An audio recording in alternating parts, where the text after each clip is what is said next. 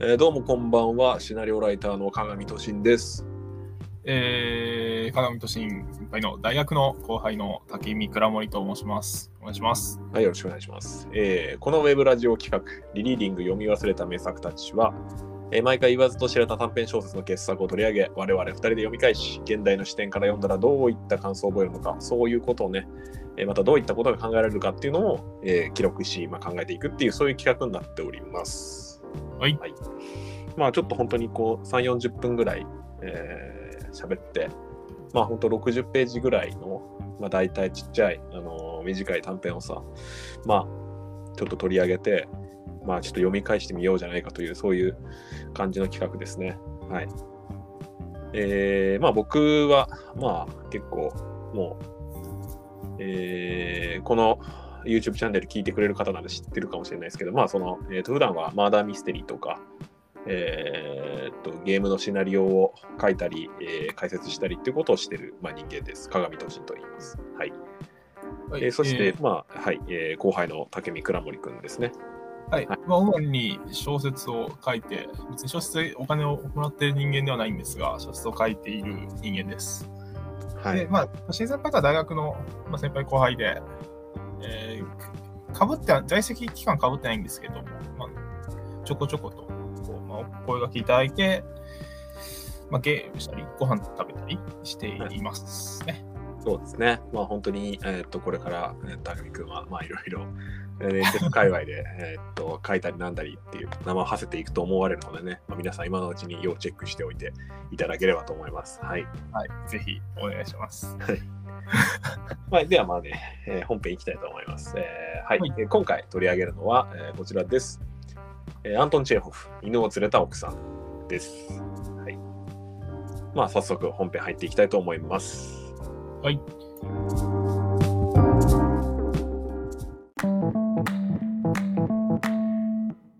はい、じゃあ本編に入りたいと思います。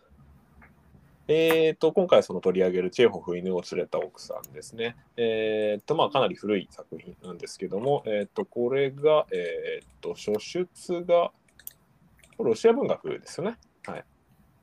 1899年ですね。おーに、えーっと書かれた、えー書かれたというか、まあ、発行された小説です。えーまあ、すごいシンプルなあらすじの作品で、えーヤルタで休暇を過ごすロシア人の銀行員グーロフっていうのが、えー、おつ男が、えーっと若い、えー人妻のアンナに、まあ、恋をするという、まあ、不倫ダブル不倫小説ですね。はいえーまあ、で、その二人が、まあ、基本的にこう王差を重ねるっていう、まあ、まあ、イチャイチャするだけっていう 話の流れとしてはそれぐらいの話なんですけど、まあ、えっと、チェーホフの代表作ですね、として、まあ、今でも読まれてる作品ですね。はい、これ、えっと、どうでした読んでみて。僕初めてで、僕初めてじゃないけど、まあ、初めて読みました。えーそうですね、初めてですね。チェーホフ自体、なんだろうな、あの小説書いてる人間ならこう、読んどくと本当に参考になるよっていうのをどっかで見聞きして、うんうんうんまあ、気にはなってたんですけど、読まずじまいだったのを、まあ、今回これを機に、ちょチェーホフの一編、ちょっと、まあ、年年さんにあげてもらって、はいはい。で、まあ、選んだという形だったので、本当に初めて読みましたが、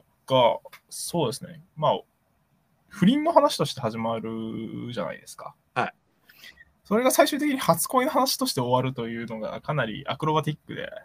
なるほど。これは面白かったですね。普通そうはならんだろうという。あの、ど終わりどどういうところが、まあ、実際の初恋ではないじゃないですか。まあ、そうですね。ただ、はいや、本当にやっぱり、なんでしょうグーロフからしたらやっぱ初恋の話だったと思うんですよね。その、最終的に、あのうんまあ、今までいろいろ不倫、まあ、結婚もしてるし、子供いるし、うんで、その後不倫もしてるけど、まあ、それらはまあ恋ではなかったんだみたいな。なるほどね。こうなって、最終的に初恋でした、これがみたいな話で、あのすごい中学生がみたいな終わり方をするので、まあ、そなるほこどをなんだろうな、逆、初恋の話から始まって不倫で終わるとかあったら、なんかまだこう想像はつくんですけど、うん不倫の話で始まって初恋の話で終わってく終わる話を書いてくださいみたいなこと言われたら、ちょっとどうしようかなってなる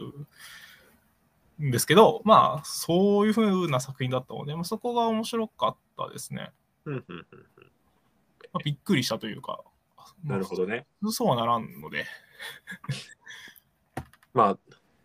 だそのそのピュアさというかさ、そう美しさみたいなのが、まあ、ちょっとびっくりしたっていう感じですか。そうですね。ピュアピュアじゃないですか、なんかあの、まあそうですね。三章で、あのグーロフがこう声をかけるときになんか声が震える、震えそうになるみたいなところ とか、あのいや、ほんと小学生、中学生かよっていうぐらいのピュアピュアで、ちょっとびっくりした。 まあ確かに、まあそうなんですよね。それは僕も、まあやっぱ、その読むとそういう感想を抱く部分って絶対あるとは思う思うんですよね。まあ、つまりその最初だから僕がはい読んだ時は、まあこの視点人物のグーロフが、まあ女をバカにしながらもこう、女なしではやっていけないっていう、まあいその、なんでしょうね。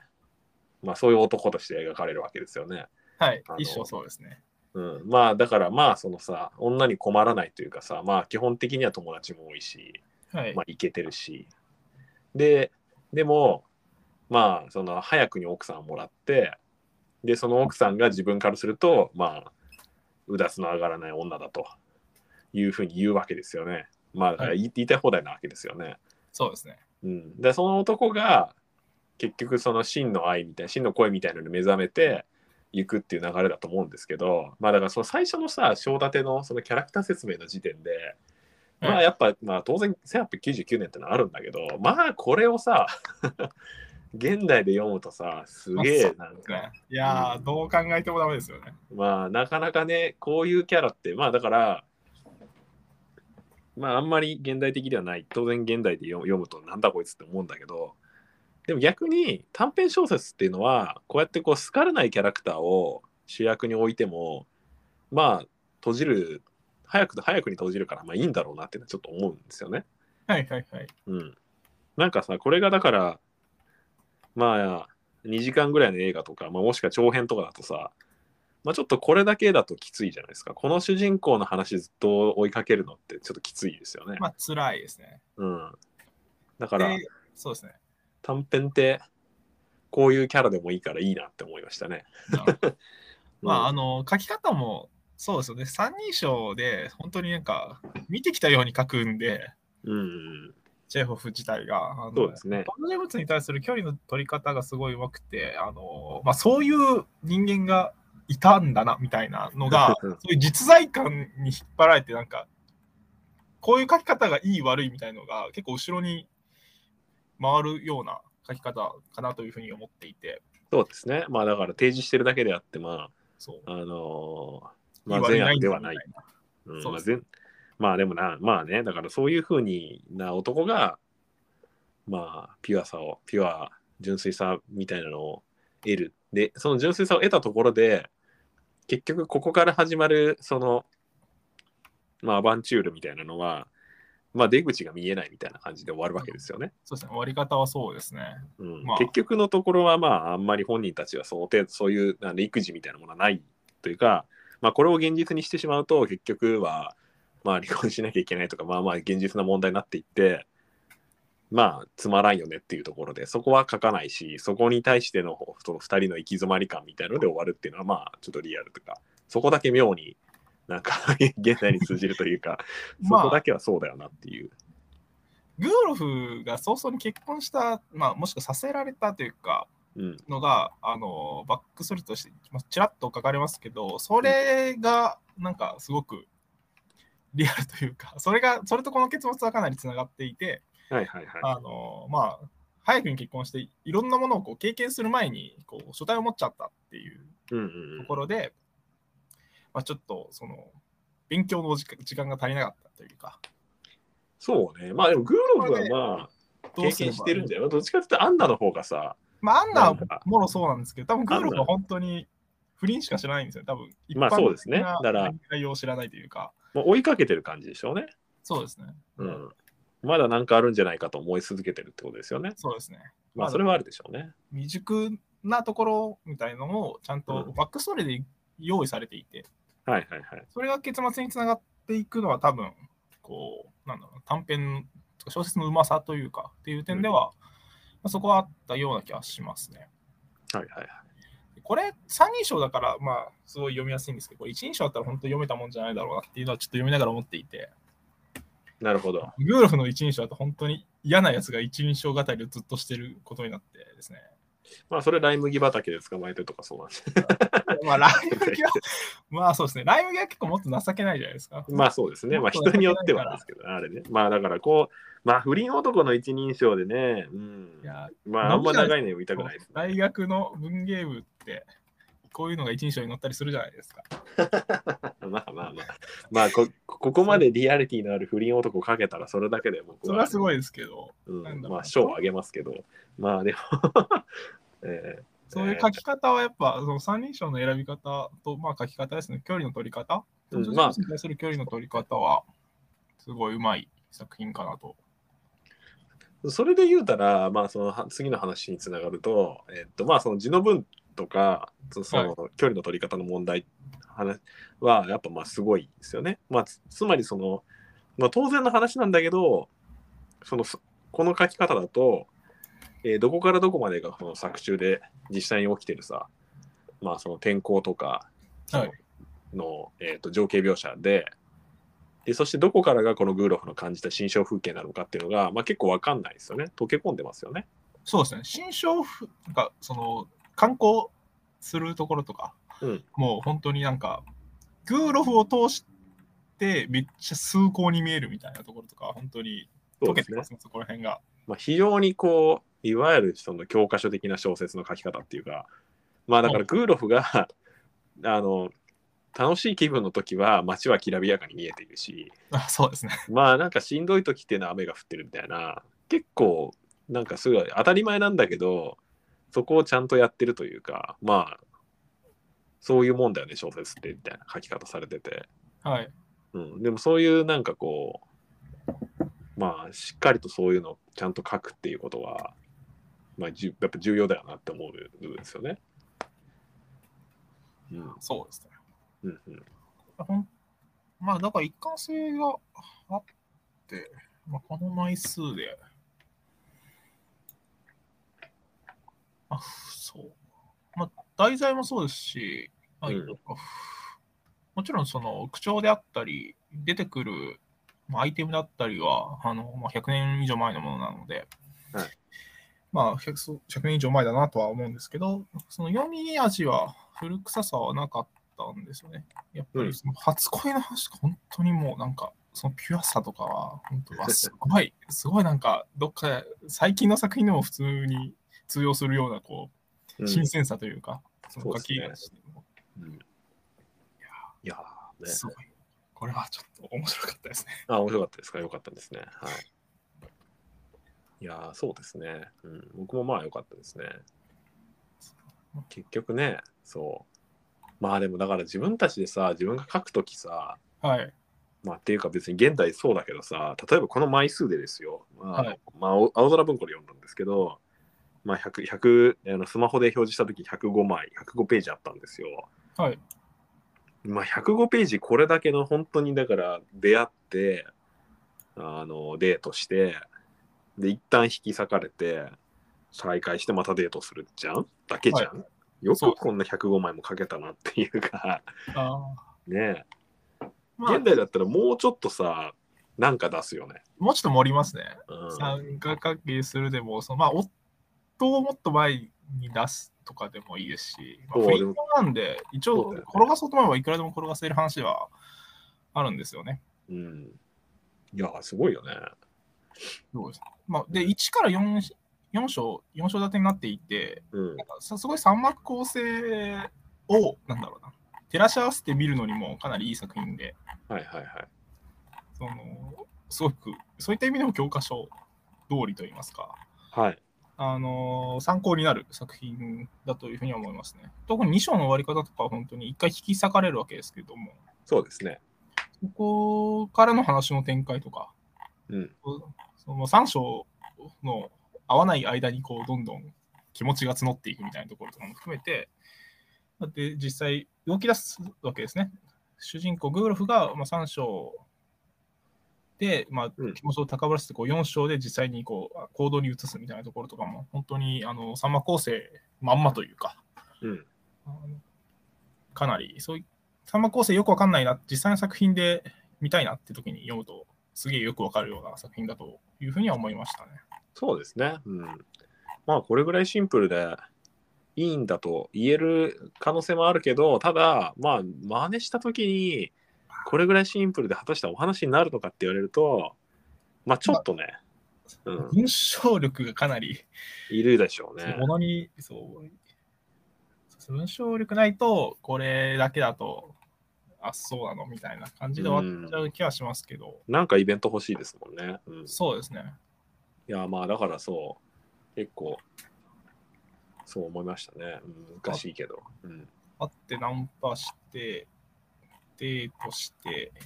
別れて、募って、会いに行って、終わりですからね。ねまあ、言うなれば。はい、まあそんな感じですかね。あとまあ細かい部分とかで言うと、まあ、翻訳が、えーでまあ当然読んだわけですけどあの100万ダラっていうフレーズが出てきてです出ねましたね。すごいよねロシア文学で100万ダラっていう言葉使う勇気ね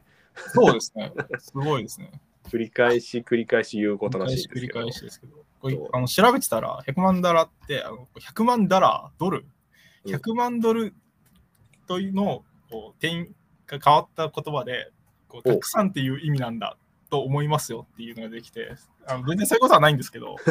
かなり面白かったんですよね。な なるほど。なダラんでひそれはそれ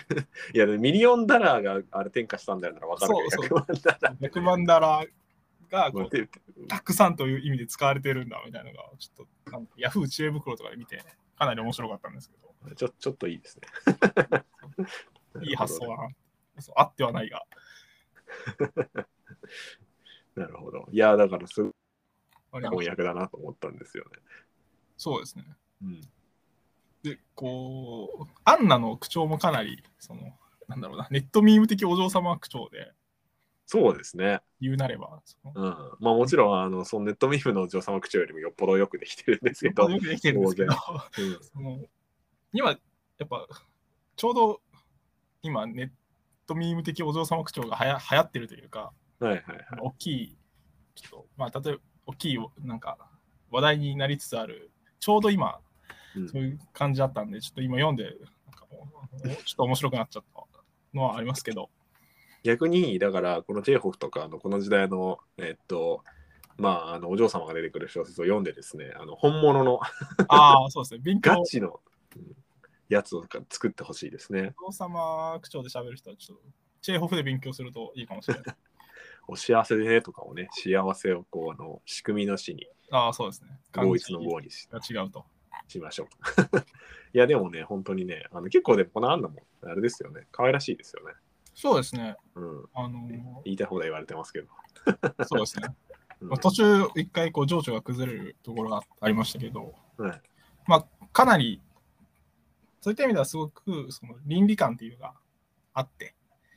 そうそういうなんか自分がそうあるべき倫理観みたいなものにかなり自覚的で、うん、でそれとこの不倫という現状との、まあ、引き裂かれを、まあ、しっかり書かれていたなっていうところの、まあ、そこも含めて可愛らしさはありました。そうですね。うん、で、まあ、いそやーこで、まあ、グーロフはこう、いや、もう、グーロフ自体は不倫こう上級者というか、そうですからプロね。プロフリンものなんで、そのそれに対して、ああ、うっとうしいなって言ってるところとか、もう、まあ、なんでしょうね。キャラクターの、まあ、そこが割とフリーになって、今度はグーロフがどんどんこう、アンナにのめり込んでいくわけですけど、まあなるほどね。そこのフリフリとかも良かったですね。うん現代でやるやるとして、現代じゃなくてもいいんだけど、これ逆バージョンとかでもね、なんかそれはそれで見てみたいですけど、ああ、アンナ視点の方が、もっと多分、不倫ものっぽくなったと思うんですよね。ね。まあなんかそうだよね。ああののちゃん。と倫理観とか、そんな道徳心と不倫の話になったと思うんですけど。まあその逆バージョンもまあいいし、なんだろう、だから男の方が受け身で、ああ、はいはいはい。な女がそのそのやり手で、そのまあなんかわかんない、あのちょっといじましい男の子みたいなのが、はいはいはいそ。のやり手の女に捕まるみたいなああ。、であのっていうバージョンもまあそっちのそっちのバージョンの方があれかななんか現代では書かれそうな気がするな、まあなんかありそうですしね。うん、ありそうな気がする、うんまあね、えーまあ、僕僕があのこの小説で一番好きなのは白いスピッツ犬が出てくるところです、ああ、そうですね。まあ、犬一番大事なんですけど、そう犬、犬タ大イト事でルすか。ら想像するほど犬は出てこない。そうですね、まだあくまで犬を連れた奥さんなんでね、あの普通に途中からあの犬が、まあ多分グーロフの視界から消えるんでしょうね。 ああ、なるほど。そんな気がしますね。そうですね。確かに。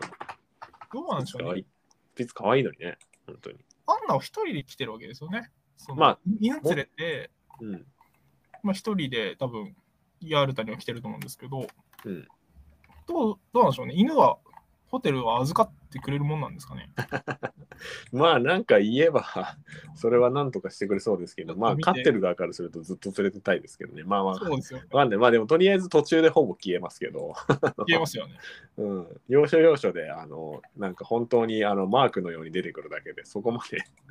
うん、あれですけ一ど応ね。こう、なんか、接点、そのそうなんですよね。グーロフが、ね、こう、ナンパするときに、うんとりあえず犬から、犬を、なんか、犬をつっついてから飼い主に行くという、なんか、これもかなり現代的なナンパテクニックっぽい感じがありましたけど、まあナンパテクニックそんな変わらんからな。そうですよね。多分 100年以上変わってない。そうこれリアリティのあるナンパテクニックだと思いましたね。はいはいはい。まあ、あの、それをま真似してどうぞという話ではないですけど まあ、ないですが、そうですね。あの、まあ、そういう、ね、あーでもスピッツ犬可愛いんですよね。白い、白いスピッツ犬。調べましたけど、割と、なんだろう、よく見かけるというか、うんうんうん。いいですね。広くて、柄、割と小柄。いや、でかいな。どれぐらいでかかったんですかね。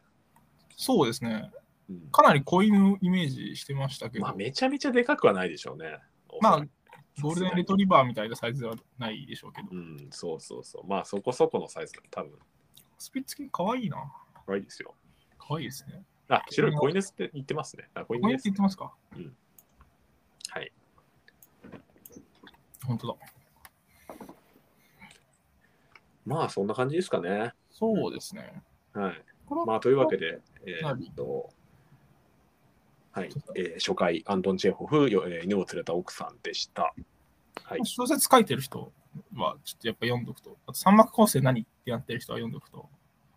いいことがあるかもしれない小そう説ですね。まあ、これは結構普通に、あの、そう簡単に読めるし、青空文庫で載ってるので、えーぜひおすすめです。はい、えーいかがでしたでしょうか、えーリリーディング読み忘れた名作たちは毎月月末頃にお届けします。えーぜひともチャンネル登録などお願いします。ではでは、さよなら。ささよなら。よなら。